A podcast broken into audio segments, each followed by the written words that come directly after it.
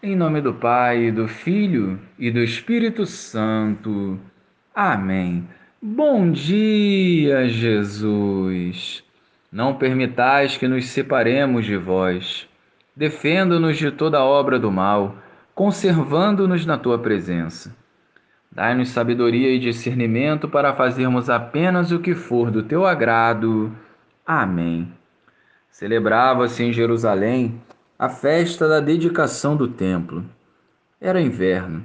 Jesus passeava pelo templo no pórtico de Salomão. Os judeus rodeavam-no e disseram: Até quando nos deixarás em dúvida? Se tu és o Messias, dize-nos abertamente.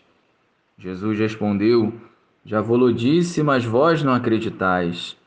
As obras que eu faço em nome do meu Pai dão testemunho de mim.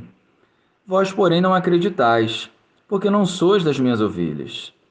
As minhas ovelhas escutam a minha voz, eu as conheço e elas me seguem.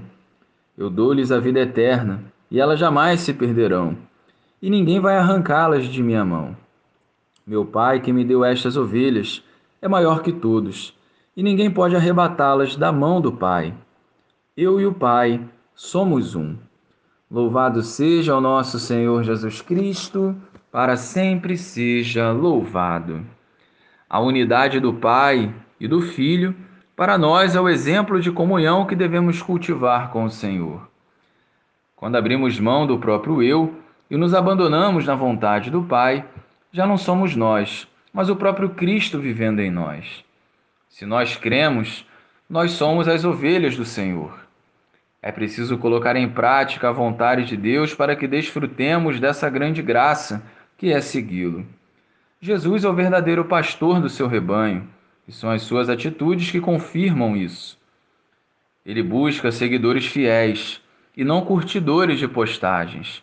Ele deseja o nosso sim por inteiro e não de forma interesseira. A vida eterna é a grande recompensa para aqueles que perseveram em comunhão com Jesus, mesmo diante das inúmeras lutas e dificuldades da vida.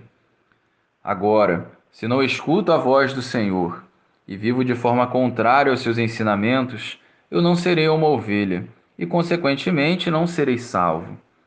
O mundo seduz com um discurso sedutor que não exige esforço. Portanto, estejamos atentos para que não desviemos do caminho. Lembremos, o Evangelho não é facilidade, mas sim felicidade.